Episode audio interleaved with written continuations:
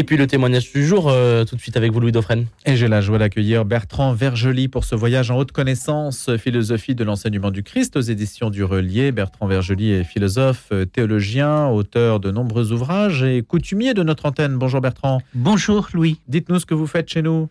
Eh bien écoutez, j'ai la joie d'être reçu par vous. Il y a des moments, c'est moi qui invite et aujourd'hui, euh, il y a une inversion des rôles euh, et c'est moi qui suis l'invité. En ce lundi de Pâques, aujourd'hui, euh, vous écrivez sur l'enseignement du Christ, Bertrand Vergely, Voyage en haute connaissance, pour nous dire d'abord, j'ai prélevé justement une réflexion qui est la vôtre au début. Il faut choisir le nihilisme ou le sens. Si l'on choisit le nihilisme, il faut accepter de donner raison aux meurtriers, aux désespérés, aux cyniques pour qui la vie n'est rien. Vous nous laissez devant une seule alternative en fait.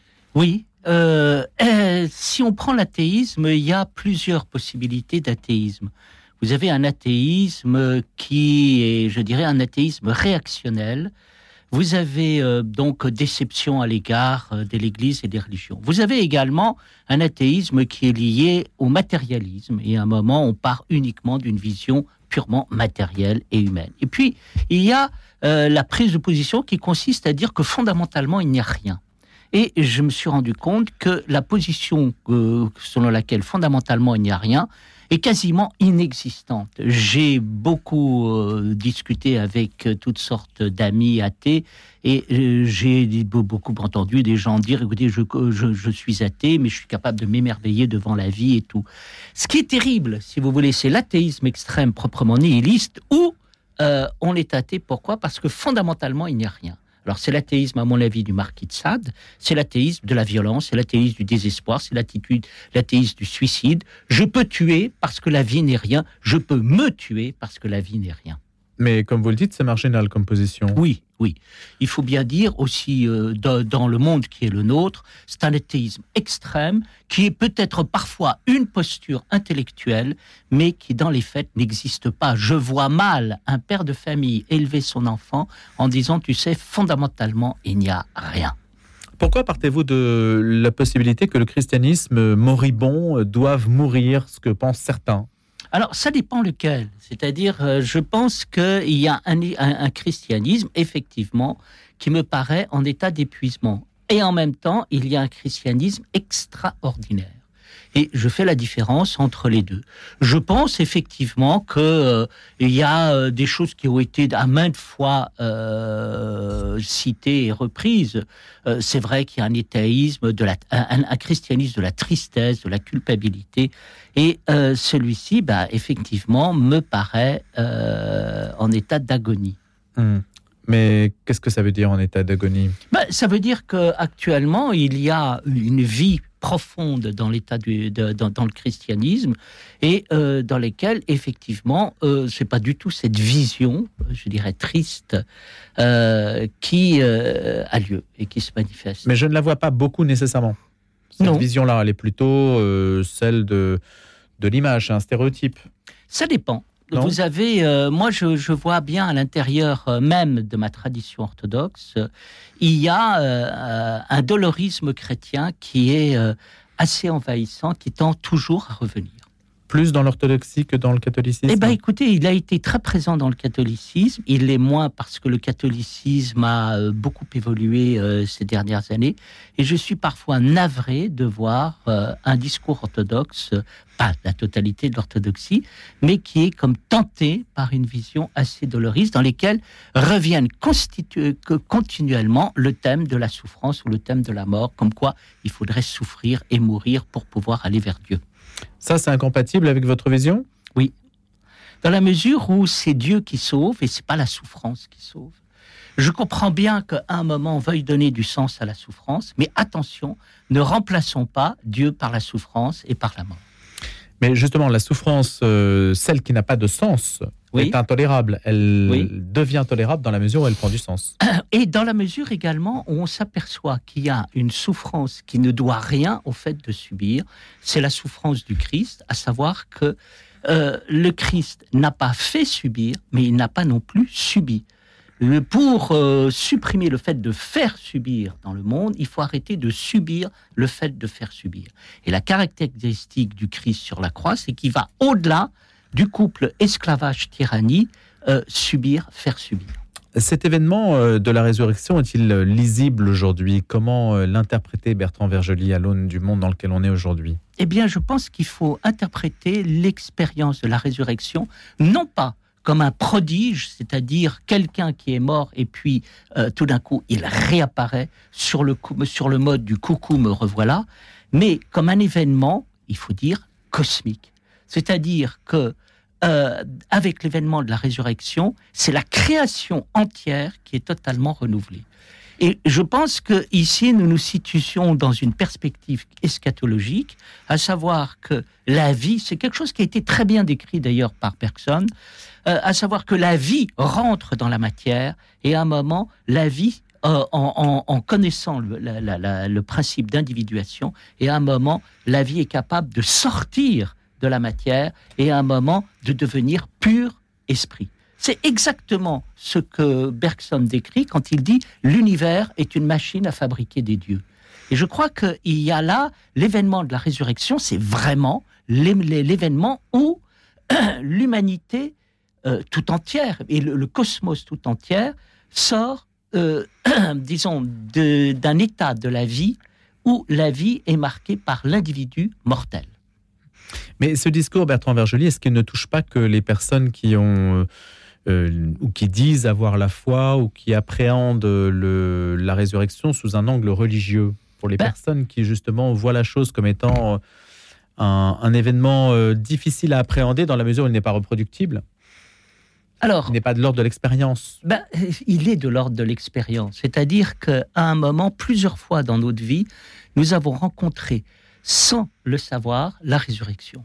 Par exemple, nous possédons en nous ce que j'appellerais un corps transcendantal, qui est la capacité que notre vie a de vivre le fait qu'elle vit.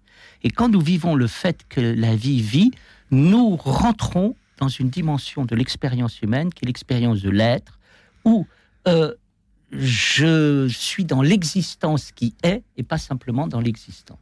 Et là, nous touchons à quelque chose qui est extrêmement fort dans notre euh, expérience intime. Vous savez, euh, j'ai connaissais euh,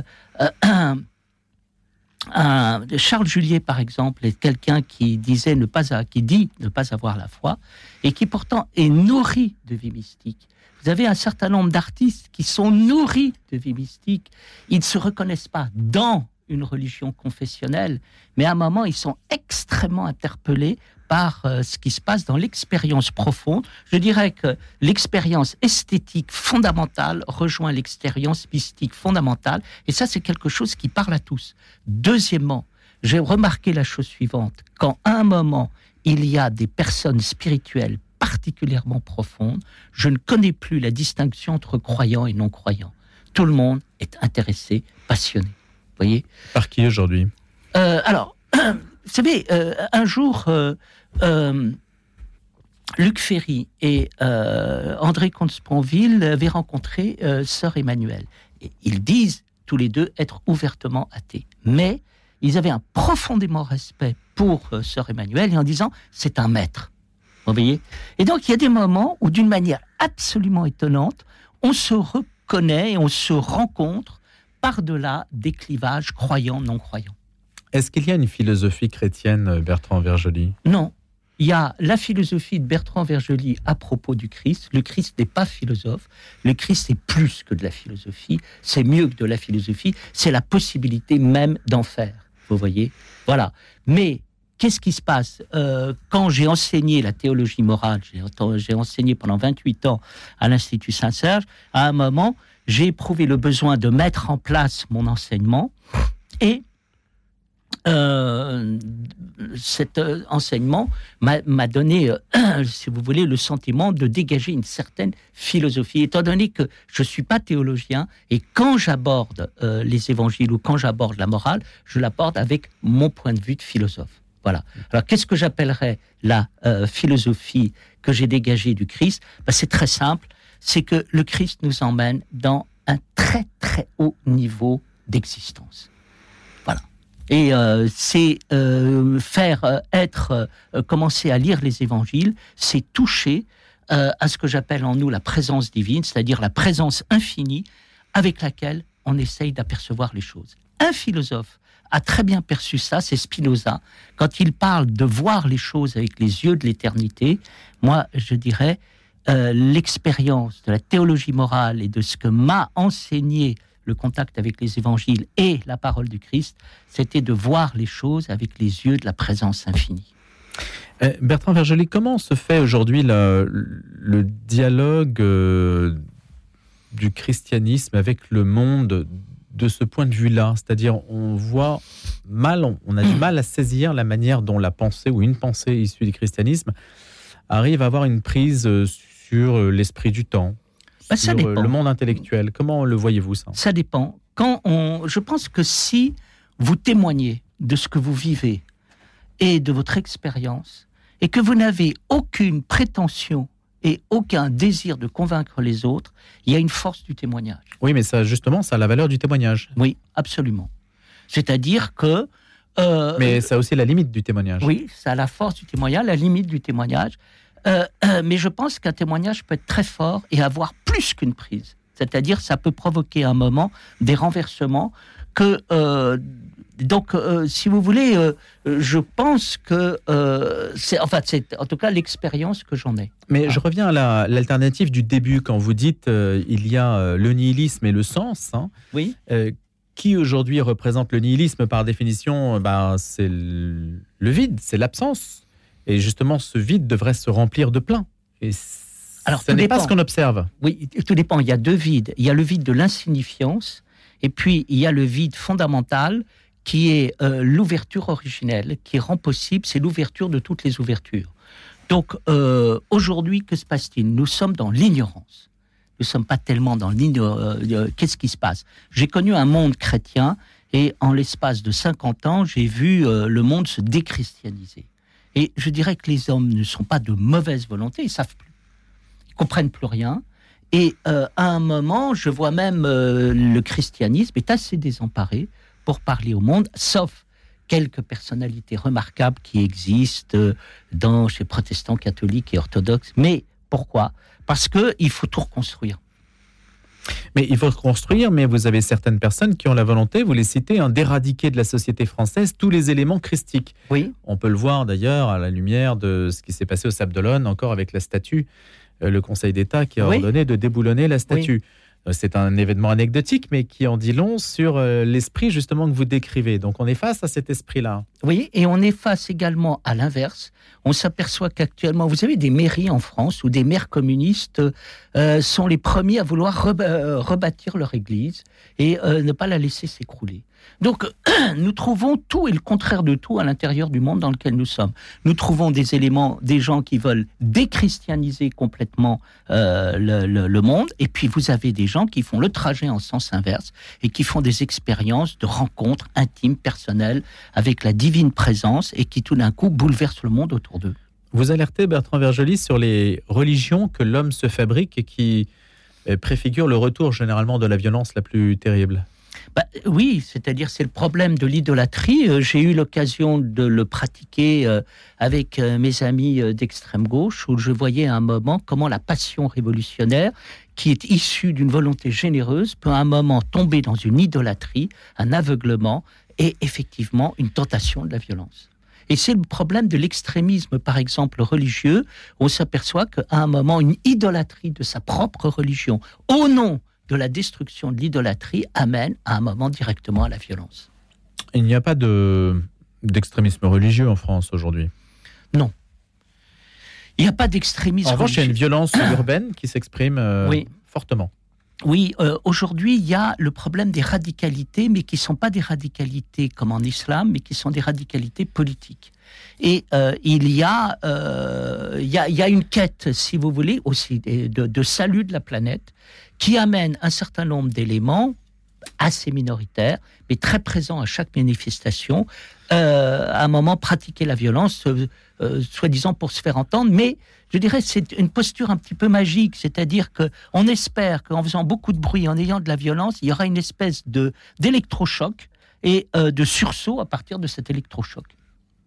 Alors que, en fait, c'est la posture inverse qu'il faudrait adopter. Oui, je pense que nous sommes dans un monde démocratique, on est quand même capable de se parler et on est capable de dialoguer et en général, c'est ce qu'on fait. C'est-à-dire, on essaye d'apporter de l'intelligence. Et euh, je trouve ça remarquable, et c'est ça qu'il faut faire. Il faut aller encore plus loin. Je crois que euh, le monde a soif d'une vie spirituelle intense et profonde. Hier, je discutais à propos de l'intelligence artificielle et on disait, mais alors, comment euh, régler le problème de l'intelligence artificielle? J'ai dit, le problème de l'intelligence artificielle n'est pas un problème de loi, c'est pas un problème de régulation par le Parlement, c'est un problème de vie spirituelle. C'est-à-dire que si à un moment nous comprenons, nous avons l'intelligence de l'intelligence, nous aurons l'intelligence de l'intelligence artificielle. Donc nous avons besoin aujourd'hui de passer à une mutation culturelle et nous allons vivre une mutation culturelle. Nous sommes très éloignés d'un monde spirituel, nous allons revenir pourquoi? Parce que c'est la seule manière de pouvoir tirer un bon parti de toutes les richesses et les ressources de notre civilisation. Donc un monde d'idolâtrie, en tout cas, ce que vous dites, c'est que les religions que l'homme se fabrique produisent de la violence et beaucoup d'oppression. Écoutez, Par rapport à un christianisme que vous jugez avoir été libérateur. Oui, c'est une, c'est une constante que l'on trouve à l'intérieur de la vie. En tout cas, c'est théorique. Si je prends le christianisme pratique dans l'histoire, euh, à, des tas de moments, le christianisme a été à l'opposé du christianisme lui-même, il a été très violent. Mais si je le prends dans l'enseignement profond du Christ, c'est tout à fait différent. Et je crois qu'on fait la différence ici. Il y a quelque chose qui est reçu divinement et qui, est donné par Dieu, et puis il y a quelque chose que l'homme se fabrique dans une forme d'auto-adoration. Parmi les témoignages hein, que vous citez, les éléments où bah, aujourd'hui tout se mélange, hein, le, pire comme le meilleur, le Parisien a titré hier Pourquoi il se baptise dans une France de plus en plus éloignée de la religion et du culte? Le nombre d'adultes qui demandent le baptême progresse de 28%. Donc d'un côté, vous voyez ce que je vous disais Il y a les statuts qu'on déboulonne et de l'autre, il y a les, personnes qui se font baptiser. Et, je vous disais, il y a tout et le contraire de tout. Et la soif spirituelle de notre monde existe. Et vous avez une redécouverte, effectivement, du christianisme, de la parole, du verbe. Sur la question de l'enseignement que vous jugez tout à fait euh, fondamental, hein, Bertrand Vergely, est-ce qu'il n'y a pas un défi sur cette question-là de l'enseignement? Vous allez me répondre que oui, mais en particulier, est-ce que l'Église prend au sérieux cette question de l'enseignement? En tout cas, l'Église catholique est remarquable. Elle, a toujours eu une grande tradition d'enseignement, mais je crois qu'à condition de bien comprendre ce que c'est que l'enseignement. Il faut distinguer l'éducation, l'instruction et l'enseignement. L'éducation, c'est l'apprentissage des règles sociales. L'instruction, c'est l'acquisition des savoirs fondamentaux. L'enseignement, c'est la relation de maître un disciple dans lesquels, à un moment, l'unique qui existe dans l'existence est transmis, je dirais, de bouche à bouche, de maître à disciple. Donc là, nous trouvons quel est le problème Le problème, c'est qu'il n'y a pas assez d'enseignement. Et le problème, c'est qu'il n'y a plus de maître. Il y a des années de cela, j'ai corrigé le concours général en philosophie et il y avait comme sujet qu'est-ce qu'un maître? Et un, un de mes collègues avait dit à cette époque, ça va être très dur pour eux de répondre à cette question, ils n'en ont jamais eu. Nous, nous sommes marqués par le mot d'ordre anarchique, anarchiste, ni Dieu ni maître. Et à un moment, nous avons évacué le maître. Mais nous n'avons pas compris que le maître n'est pas celui qui vous domine. Le maître, c'est celui qui vous donne tout et qui transmet. Puisque nous parlons euh, de l'enseignement, j'ai été, si vous prenez l'arbre des séphirotes dans le judaïsme, vous apercevez que il, il va de la couronne au royaume. La couronne veut dire je suis prêt et le royaume veut dire je transmets. Et dans, dans les évangiles, l'époux qui revient sans arrêt, c'est le transmetteur, c'est le fait de trouver celui qui transmet. Or, qu'est-ce que c'est que transmettre? C'est le geste de Dieu qui donne tout. C'est-à-dire quand il crée, il se met entre parenthèses pour donner tout à l'homme et à la création. C'est ça le royaume. C'est ça la transmission. Merci beaucoup Bertrand Vergely d'être venu ce matin. Voyage en haute connaissance pour en savoir évidemment davantage et connaître votre pensée aux éditions du Relier, philosophie de l'enseignement du Christ, je le précise. Merci Bertrand, à bientôt. Merci Louis de m'avoir invité.